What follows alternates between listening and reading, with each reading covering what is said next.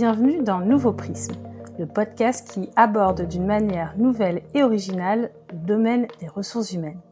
Je suis Alexandra Hamda, DRH, à la fois curieuse et engagée, animée par la volonté de repenser et d'approfondir notre compréhension du monde DRH.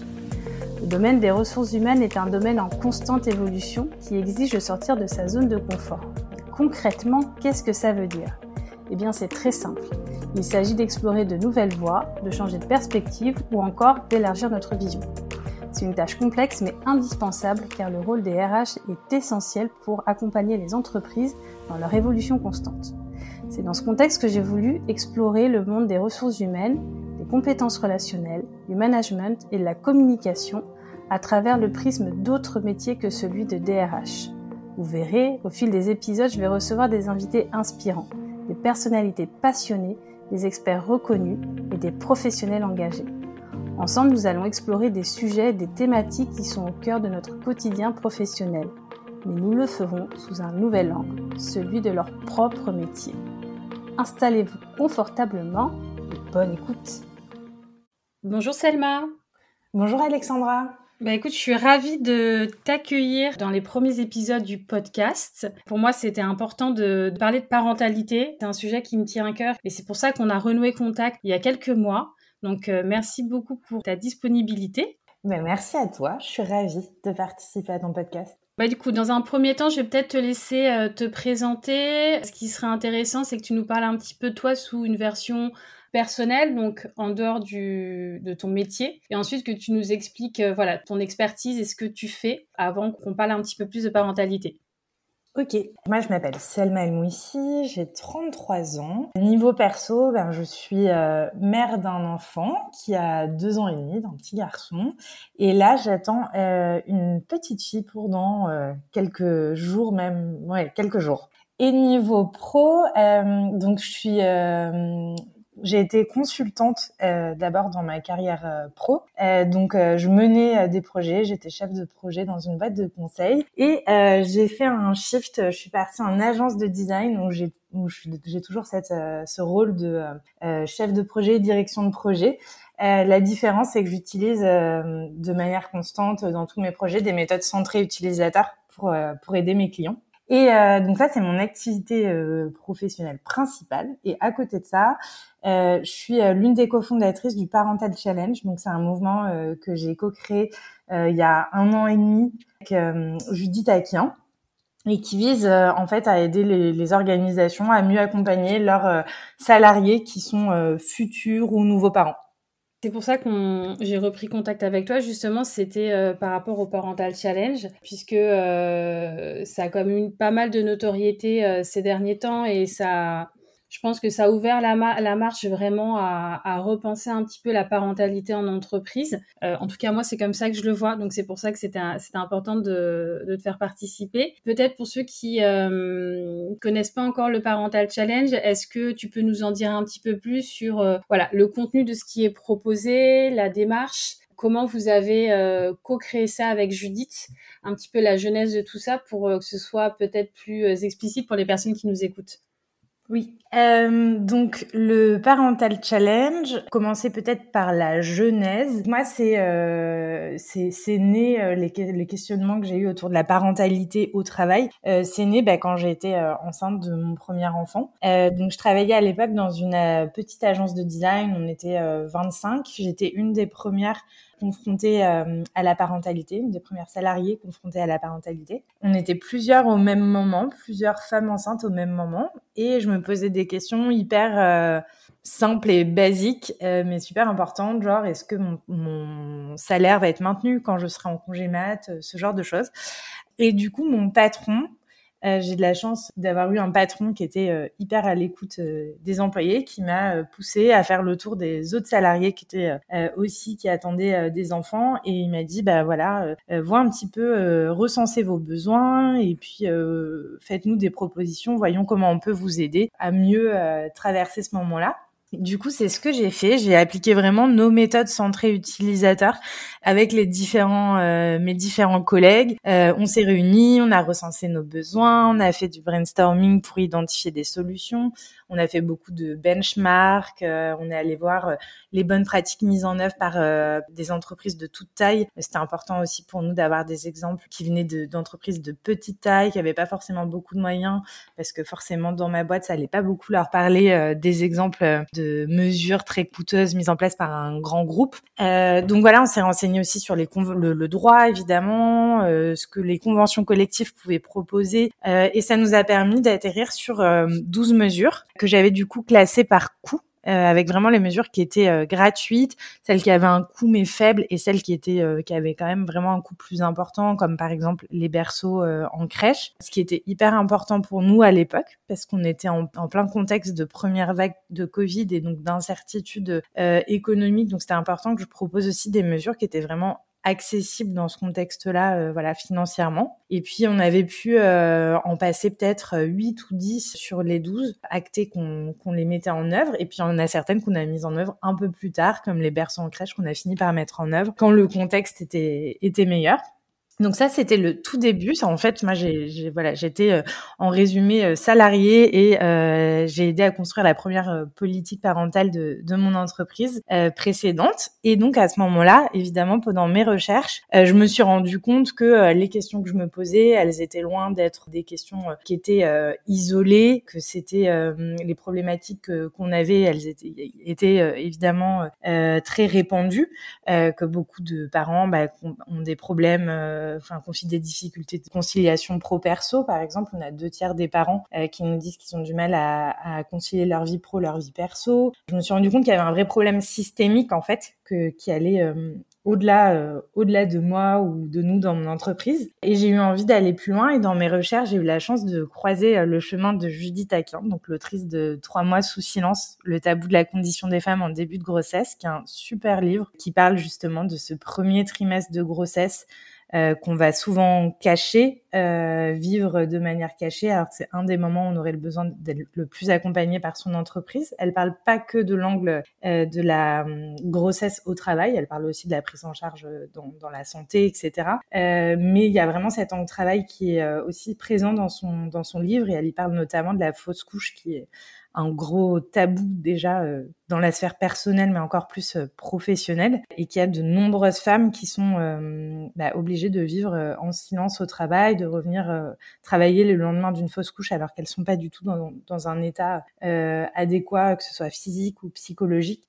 Et donc avec Judith, voilà, on, on a on a eu envie d'aller d'aller plus loin et on avait on était toutes les deux très inspirées par ce qu'avait fait l'équipe du Parental Act l'équipe qui a qui avait lancé une charte euh, il y a euh, il y a de ça quelques années qui a invité les entreprises euh, du privé ou même les organisations publiques d'ailleurs à mettre en œuvre une mesure phare qui était l'allongement du congé second parent donc le le fait qu'il passe de deux semaines à un mois il y avait plein d'entreprises du privé qui l'avaient fait et c'est une des choses qui a permis euh, voilà de, de, mettre vraiment en lumière cette problématique du congé second parent qui était trop court, qui a permis aussi de faire évoluer euh, la loi sur ce sujet-là. Et on avait vraiment euh, été bluffé par l'impact que pouvait avoir un mouvement qui était issu euh, vraiment des entreprises euh, plutôt du privé, euh, qui était euh, d'ailleurs l'idée par par des gens qui avaient pas, qui étaient pas spécialement habilités, enfin plus légitimes que d'autres à, à, faire, à mettre en œuvre ce mouvement, à lancer ce mouvement. Et du coup, ça nous a vraiment fait nous sentir bah,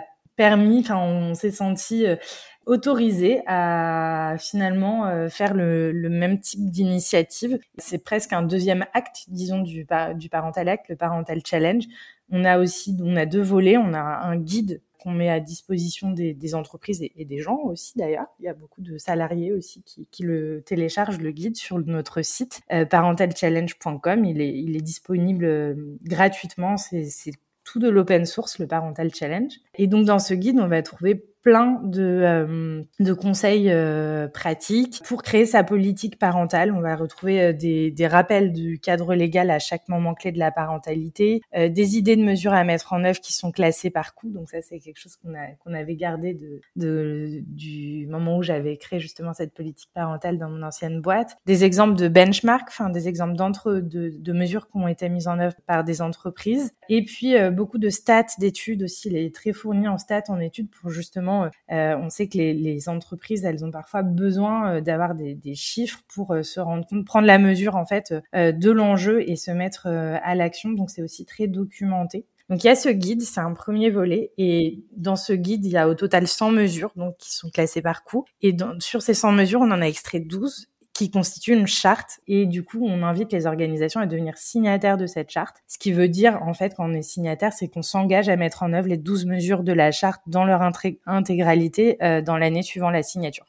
Déjà, c'est hyper clair. Donc, merci pour euh, tous ces détails. J'ai juste, enfin, j'ai plein de questions à te poser. Le premier point, ce que je trouvais hyper intéressant dans ce que tu as dit, c'est que tu t'es vraiment euh, inspiré euh, de ton métier, enfin, en tout cas, des bases de ton métier sur la partie UX oui. dans ta démarche pour créer le Parental Challenge. C'est ce que tu disais, en fait, tout ce qui était test. Donc ça, c'est hyper intéressant parce que tu étais vraiment parti de ton expertise propre, qui n'est pas une expertise RH du coup, pour mener ce projet en fait. Oui, totalement. On a, euh, on a vraiment euh, justement. Donc avec Judith, nous, on avait euh, certaines certaines choses qu'on voyait par des problématiques qu'on avait connus grâce à parce qu'on les avait nous-mêmes vécus. Mais bien sûr, on avait des biais. Il y a des situations qu'on n'a pas vécues personnellement, comme par exemple euh, l'adoption. Et typiquement, les méthodes UX, bah, c'est hyper utile pour euh, s'affranchir de nos propres biais et aller euh, trouver de la matière, comprendre les problématiques. Et donc, on est allé interviewer. Ben, donc, il y a eu beaucoup de recherches bien sûr sur Internet, mais on est aussi allé faire beaucoup d'interviews dans notre phase de recherche avant d'écrire le guide. Donc, ça pouvait être tant auprès de salariés qui ont été, par exemple sur le sujet de l'adoption, on a parlé euh, tant à des salariés qui étaient en parcours euh, adoption ou qui, qui avaient déjà adopté, que euh, à des professionnels, des experts qui connaissaient très bien toutes les différentes situations et problématiques qu'il pouvait y avoir autour de l'adoption. Donc, euh, on avait eu euh, la, la, DG, enfin, d'une association euh, qui aide les parents sur la thématique de l'adoption. On a parlé à des gynécologues, à des RH, dans les experts, voilà, et beaucoup, beaucoup de salariés qui ont vécu différents parcours parentaux. Puis tu parlais tests utilisateurs, on a fait aussi beaucoup relire le guide par par plein de, pareil, de, de professionnels comme de parents euh, salariés pour avoir leur, leur feedback, euh, voir ce qui leur était utile, ce qu'ils comprenaient bien, ce qu'on comprenait moins bien. Donc on a été vraiment euh, très très nourris en effet de cette démarche UX et d'ailleurs Judith a fait elle-même de l'UX aussi dans une vie passée. Donc on avait vraiment toutes les deux ça ancré en nous et ça nous a beaucoup aidé à, voilà à sortir un guide le plus complet possible et le moins biaisé par nos, nos parcours individuels. Parce que c'est vrai qu'au niveau du, du guide, enfin moi pour l'avoir utilisé pour euh, mettre en place une politique parentalité euh, dans, dans la société dans laquelle je suis, c'est vraiment un outil euh, clé en main qui s'adresse autant à des startups PME qu'à des grands groupes.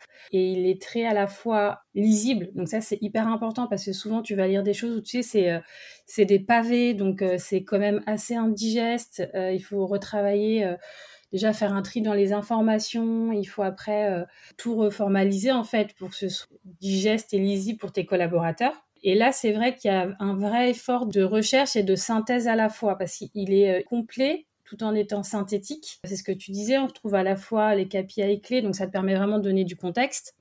Ça te donne tout l'aspect euh, légal, donc ça, ça fait quand même gagner pas mal de temps, euh, du coup, quand t'es RH, de pas avoir à, rechercher tout le légal, t'as juste à le déployer après au niveau de ta convention collective. Et ce qui est hyper bien et très euh, pragmatique, c'est que du coup, vous donnez à chaque fois sur chaque thématique, que ce soit bah, les trois premiers mois, que ce soit le congé second parent, des exemples de mesures qui sont proposées par différents types de sociétés.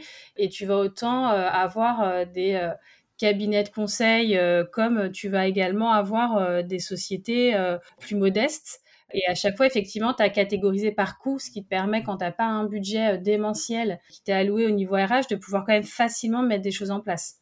Oui, exactement. Bah, c'est déjà ça fait plaisir euh, d'entendre des témoignages euh, sur euh, l'utilité qu'a pu avoir le, guide par DRH. Donc je te remercie de me partager ça. Et en effet, oui, on l'a voulu vraiment le plus pratique possible pour les RH. Et il y a plusieurs lectures qui en sont possibles. En fait, on peut tant se dire, bah en fait là, je j'ai envie de d'adresser une problématique précise dans ma politique parentalité, et donc je vais lire par exemple le chapitre sur l'accompagnement de la PMA. Et donc on peut on peut aller voilà fouiller dans ce chapitre et se dire qu'est-ce que je peux faire pour accompagner mes, salariés là-dessus?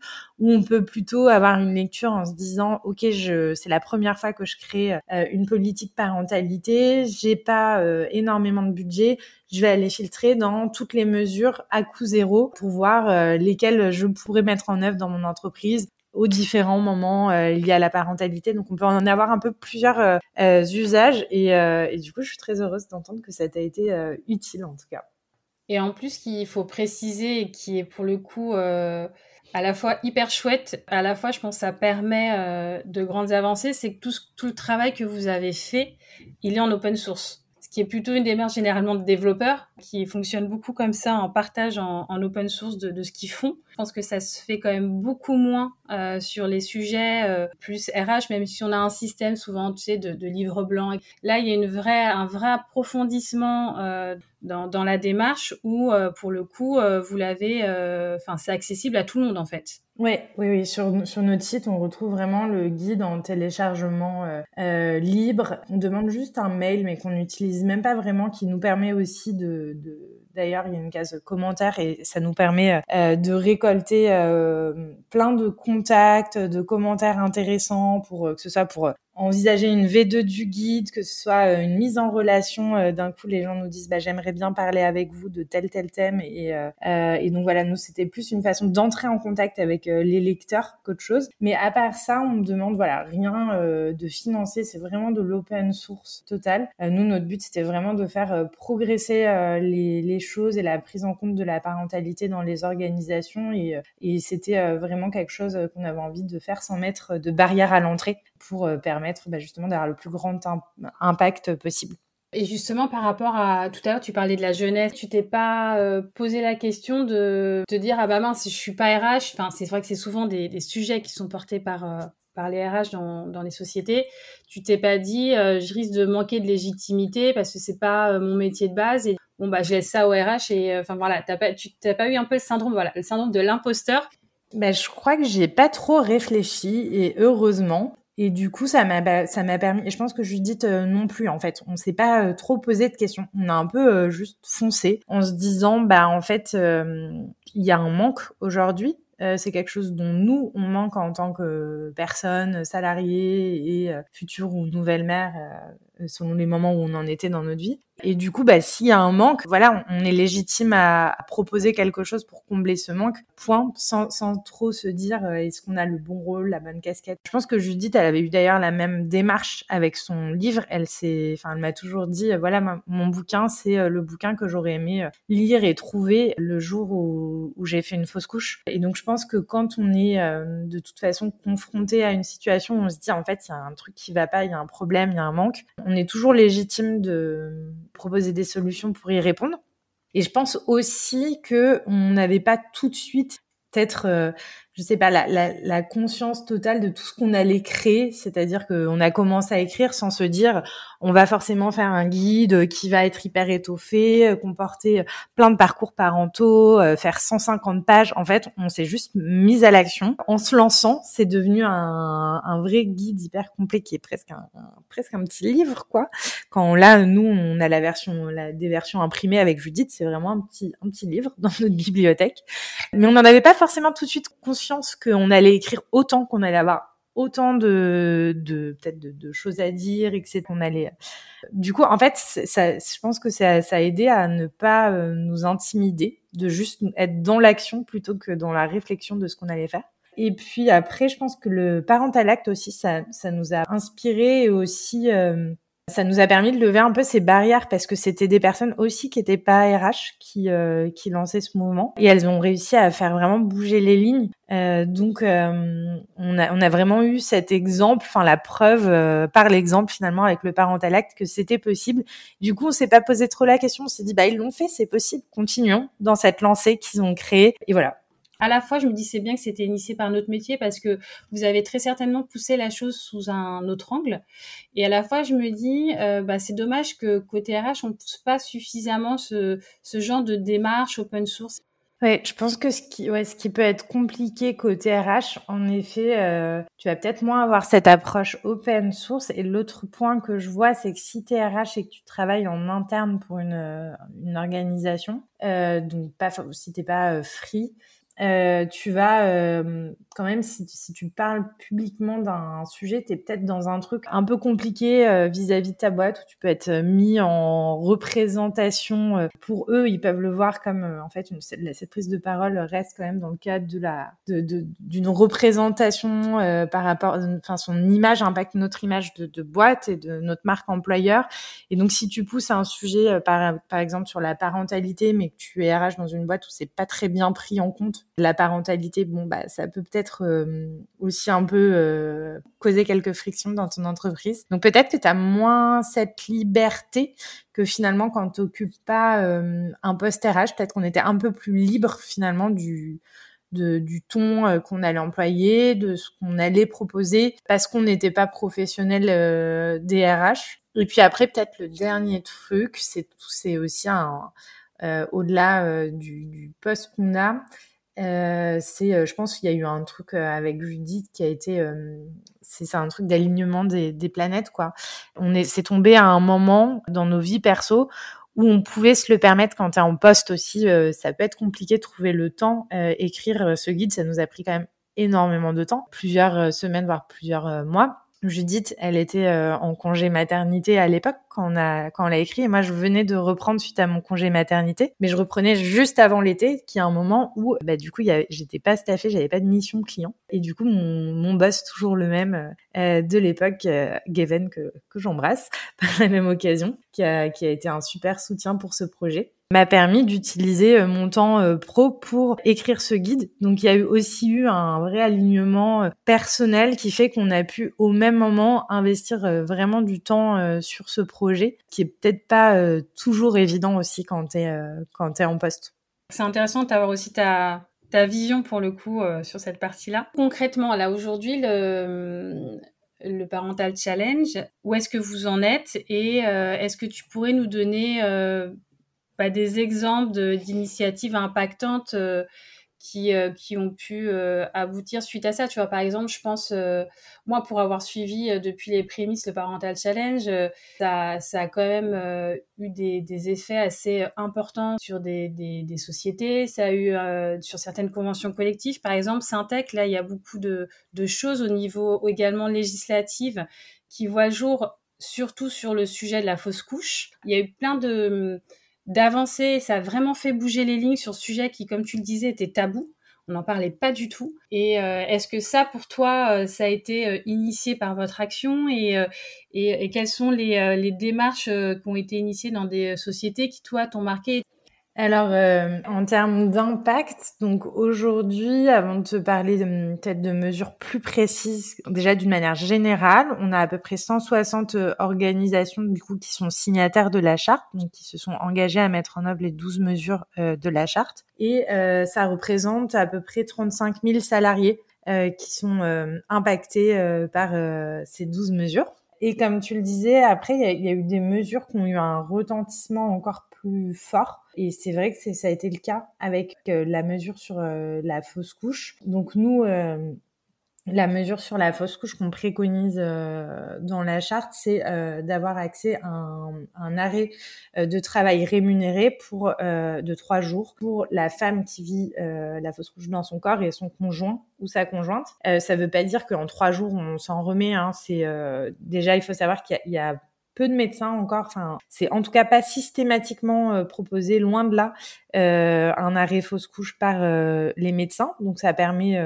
Et tu vois ça, ça m'étonne. Moi, j'étais persuadée qu'en cas de fausse couche, ton médecin t'arrêtait systématiquement. Non, Non, non, il y, en a beaucoup pour lesquels, enfin, il faut parfois faire des pieds et des mains pour réussir à avoir un arrêt. Parfois, on n'y pense pas du tout d'ailleurs. Donc, ça permet, ne serait-ce que de dire, en fait, c'est euh, un motif qui euh, mérite de s'arrêter. Donc, euh, nous, on, ne se dit pas trois jours, c'est suffisant, mais en tout cas, il mérite d'y avoir un arrêt si on, si on en ressent le besoin. Hein. Il y a des gens qui aussi bien qui vont préférer retourner au travail le lendemain, mais il faut avoir la possibilité de ne pas y retourner le lendemain et ça donne le temps aussi, bah, justement, si le premier médecin qu'on a vu n'a pas pensé à proposer un arrêt fausse couche et que, nous, bien sûr, dans, dans le choc, l'émotion de ce qu'on est en train de vivre, on n'y a pas forcément forcément pensé sur euh, le coup non plus. Ça permet d'aller se retourner vers un autre médecin et de le compléter, pourquoi pas, par euh, un arrêt médical aussi.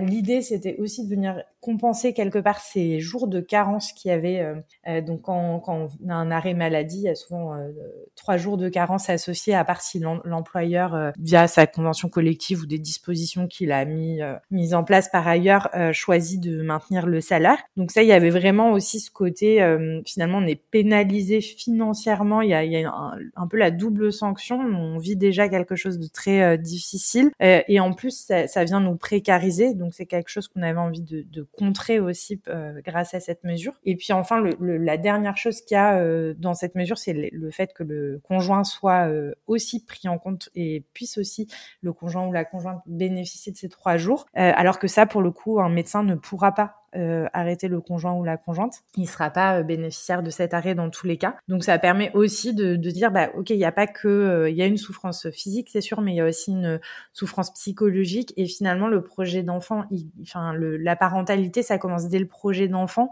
Et à ce moment-là on peut tous les deux dans le couple avoir déjà des difficultés psychologiques à vivre ça comme une perte. Et donc c'est important de reconnaître aussi bah, l'impact que ça peut avoir, le fait que c'est un projet à, deux potentiellement pour les gens qui sont en couple et que ça a un impact sur les deux. Et, euh, et donc oui, sur l'arrêt fausse couche, il y a eu vraiment un très très fort retentissement, que ce soit euh, chez les signataires. On voyait quand on présentait cette mesure, tous nous disaient ah oui, ça j'y ai jamais pensé, mais en fait euh, ça, maintenant ça me paraît évident. Euh, D'ailleurs, enfin on est évidemment parce que c'est très répandu la fausse couche, donc il y a, quand même euh, une grossesse sur quatre ou une grossesse sur cinq selon les, les différentes études qui euh, va se solder par une fausse couche. Et du coup euh, sur plusieurs grossesses euh, ça fait une femme sur trois qui a qui est confrontée à au moins une fausse couche dans, sa vie.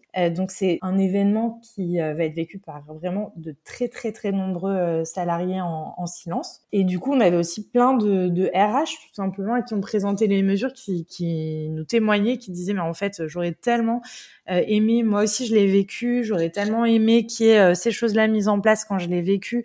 Donc on, on, voit à quel point ça résonne chez les gens euh, qui, qui l'ont vécu ce sujet-là. Et il y a eu voilà un fort retentissement aussi médiatique. Enfin, on, sentait qu'on touchait à quelque chose qui était qui touche, enfin voilà, qui était très important pour les gens finalement, qui, voilà. En termes de d'avancée, donc au-delà de cette mesure qui a été mise en place par ces 160 organisations signataires, c'est vrai qu'on a eu une, un une super euh, nouvelle. La, convention collective euh, Syntec, donc il y a, cinq branches euh, à la Syntec. Elle représente au final cette fédération Syntec au global 950 000 salariés, hommes et femmes. Et ils ont cette mesure. Alors ils ont mis deux jours au lieu de trois, mais sinon ils ont ils ont passé cette mesure et en incluant bien le conjoint ou la conjointe à l'échelle de vraiment de la fédération, donc de ces 950 000 salariés hommes et femmes. Et donc ça c'est vraiment bah, c'est vraiment euh, fou.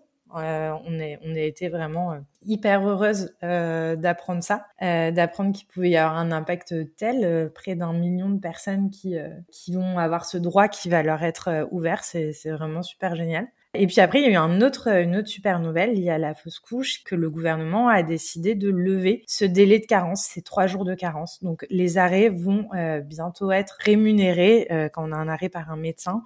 Euh, il va être rémunéré dès le premier jour d'arrêt. Et donc ça, c'est aussi bien sûr une super nouvelle et c'est rendu possible. Voilà, je pense que c'est un peu comme le parental acte à l'époque. C'est en fait plusieurs quand à un moment quand le gouvernement va voir plein de choses qui émergent sur un sujet, qui a un mouvement dont L'Oréal est signataire, par exemple, qui, qui, vont être quand même des gros groupes qui, qui vont avoir l'œil du gouvernement, qui voilà, qui vont être suivis.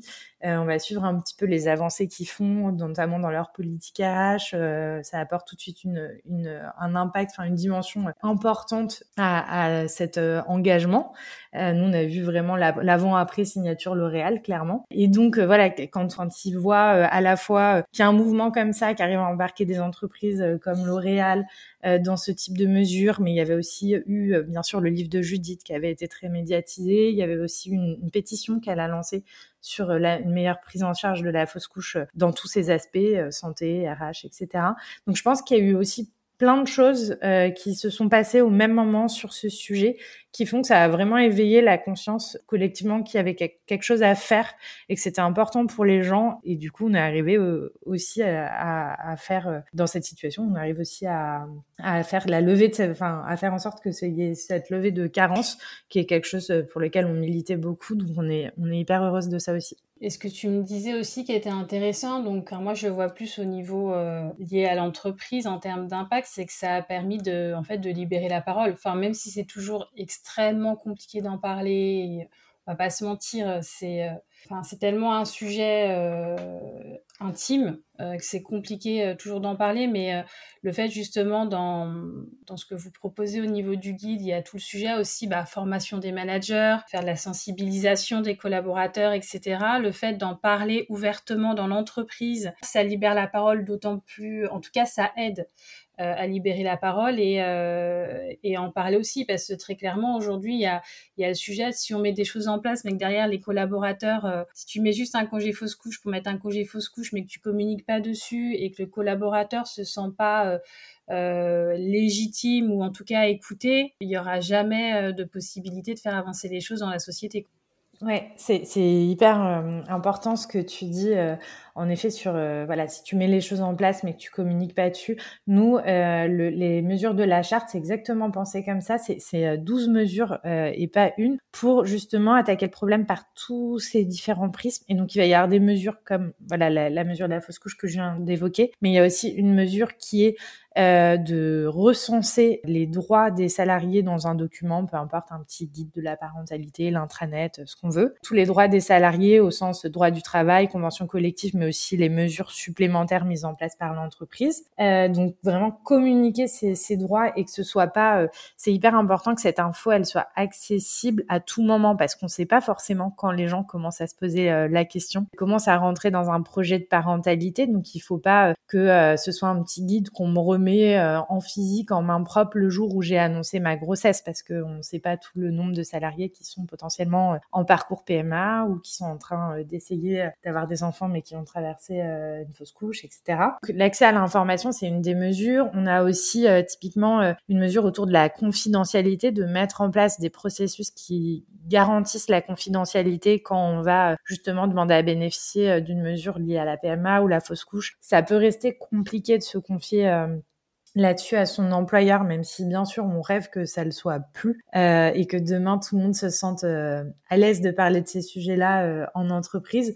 Aujourd'hui, c'est quand même euh, un des facteurs majeurs de discrimination au travail. Donc, on peut comprendre que les gens n'y aillent pas, n'aillent pas se confier forcément facilement. Et en plus, il y a certains sujets entourés vraiment de tabous sociétaux, comme on, comme on l'évoquait. donc voilà, mettre en place des, des process qui garantissent la confidentialité, c'est très important aussi. La formation aussi. Donc on les a vraiment pensés comme un corpus de mesures qui sont complémentaires et qui vont permettre de, de changer profondément la culture de l'entreprise, la manière dont on envisage la parentalité dans l'entreprise. Et ça, ça nous a, euh, ça a donné lieu à des super beaux euh, témoignages euh, chez nos signataires. Et je pense à un particulièrement qui nous disait, bah voilà, depuis qu'on a mis, qu'on a annoncé à nos collaborateurs qu'on signait le Parental Challenge, il y en a plusieurs d'entre nous qui nous ont dit qu'ils étaient en fait actuellement en parcours PMA et on le savait pas du tout. Un des problèmes avec les parcours, les mesures liées à la PMA. Aujourd'hui, le, droit est, plutôt assez bien pensé pour le coup. le droit du travail sur la PMA, il y a quand même pas mal d'autorisations d'absence rémunérées quand on est en parcours PMA pour pour les deux partenaires éventuels du couple, etc. sauf qu'il y a plein de le souci, c'est que ça y a plein de salariés qui osent pas s'en saisir et, et bénéficier de ces autorisations d'absence parce qu'il est souvent euh, le justificatif estampillé euh, centre PMA et on n'a pas forcément envie de dire euh, à son employeur qu'on est en train d'essayer d'avoir un enfant sans même savoir si ça va d'ailleurs marcher. et du coup, il y a plein de gens qui ne bénéficient pas, bénéficient pas de, des droits euh, qu'ils ont à leur disposition à cause de ça, de ce manque de garantie sur la confidentialité. Et du coup, voilà, ce, ce, ce, témoignage de signataire qui nous avait dit, euh, bah, maintenant, en fait, on s'est rendu compte qu'il y avait plusieurs euh, salariés qui étaient en, plein, en pleine procédure et on, ne savait pas. Et maintenant, du coup, on peut les accompagner et ça a vraiment permis de libérer la, la parole dans l'entreprise. Bah, c'est des témoignages hyper précieux pour nous et qu'on est hyper euh, touchés de recevoir. Qu'est-ce que tu dirais s'il y a des, euh, des, des, CEO ou des, euh, voilà, des, des, dirigeants de société ou des managers qui nous entendent et qui se disent Ok, mais bon, moi concrètement, euh, moi la parentalité, ça me concerne pas, j'ai que des jeunes dans ma boîte, type, tu vois, start-up où il y a quand même souvent une population qui, qui, est assez jeune, donc pourquoi en mettre en fait? Pourquoi mettre en place ce type de mesures? Qu'est-ce que toi tu leur répondrais? Ben, ça me concerne pas. Alors c'est très difficile de, de savoir si euh, on est très concerné ou pas par le sujet, parce que comme on disait, on va, on va voir que la, la partie un petit peu visible de l'iceberg, qui est combien j'ai de salariés par an. Donc souvent ils vont se dire ah ben j'ai pas beaucoup de parents dans la boîte de toute façon, donc ça me concerne pas. Euh, mais en fait on sait pas, euh, comme je disais, le nombre de gens qui sont en train d'essayer de pas y arriver, euh, le nombre que ce soit parce qu'ils, enfin en parcours euh, PMA ou parce qu'ils sont confrontés à des fausses couches ou en parcours adoption. Donc en fait, on ne sait pas réellement, et, l'exemple que je viens de citer de ce signataire, ils n'avaient pas conscience qu'ils avaient plusieurs salariés qui actuellement vivaient des parcours PMA alors que ça a un impact énorme sur euh, sur l'organisation euh, professionnelle d'être en, parcours PMA c'est vraiment un des trucs les, plus galères en termes d'équilibre pro perso euh, possible. Donc donc c'est vraiment un truc à, à, bien accompagner un moment à bien accompagner. Et donc voilà on n'a pas déjà on ne sait pas si ça, à quel point ça nous concerne. Et au-delà des gens qui sont concernés tout de suite il y a aussi plein de gens qui savent que un jour ils ont ils auront des enfants qu'ils ont envie d'être parents un jour et qui vont se dire est-ce que je me projette dans cette boîte pour euh, y avoir des enfants dans euh, trois ans? Et on a beaucoup de, secteurs d'activité comme euh, la tech, le conseil, etc., où on va avoir des décrochages, enfin des, des, des départs pile avant l'âge où on va avoir des enfants parce qu'on s'imagine pas avoir des enfants dans cette boîte-là parce que justement on n'a pas de rôle modèle euh, de parents qui arrivent bien à concilier dans la boîte équilibre vie pro vie perso, etc. Donc faut aussi parfois c'est un signal aussi euh, de pas avoir de parents dans son entreprise. Faut pas juste dire ah c'est parce que ça me concerne pas. Pourquoi j'en ai si peu? Peut-être aussi que les gens partent avant ce moment-là parce qu'ils pensent que ma boîte n'est pas euh, prête à accueillir ce moment-là, euh, enfin à m'aider, à m'accompagner dans ce moment-là. Euh, donc, euh, donc je dirais, euh, faites attention quand on se dit c'est pas, ça me concerne pas parce que c'est, ça concerne tout le monde et, et en fait il y a peu de chances que ça vous concerne pas. Et puis après, vous avez beaucoup à y gagner en fait en termes de en termes de, de, plein de choses, de, de marque employeur, d'attractivité des talents, de rétention des talents, de productivité. Et aussi, ce qu'il faut voir, c'est que les mesures sur la parentalité, typiquement, il y en a une dans la, dans la charte, ça va être l'encadrement des horaires de réunion, qu'elles aient pas lieu euh, avant 9h, après 18h. Bah, c'est des mesures finalement qui vont aussi parfois toucher tout le monde, pas que pas que les parents. Euh, tout le monde est content en fait d'avoir euh, des horaires de réunion encadrés et de pouvoir prévoir que ce soit enfin des choses après 18h, etc. Enfin, dans une culture du travail d'entreprise qui finalement promeut un bon équilibre pro perso.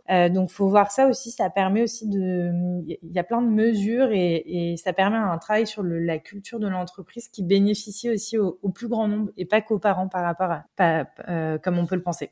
Ça me fait trop plaisir d'entendre ce que tu dis. Enfin, c'est exactement, enfin, euh, je crois tellement à, à ce sujet-là en entreprise et c'est tellement un combat tous les jours et c'est voilà, ce que tu as dit, c'est exactement ça. Enfin, pour le coup, euh, ça fait plaisir de l'entendre euh, et de, de, voilà, de pouvoir le revendiquer, de faire bouger les lignes.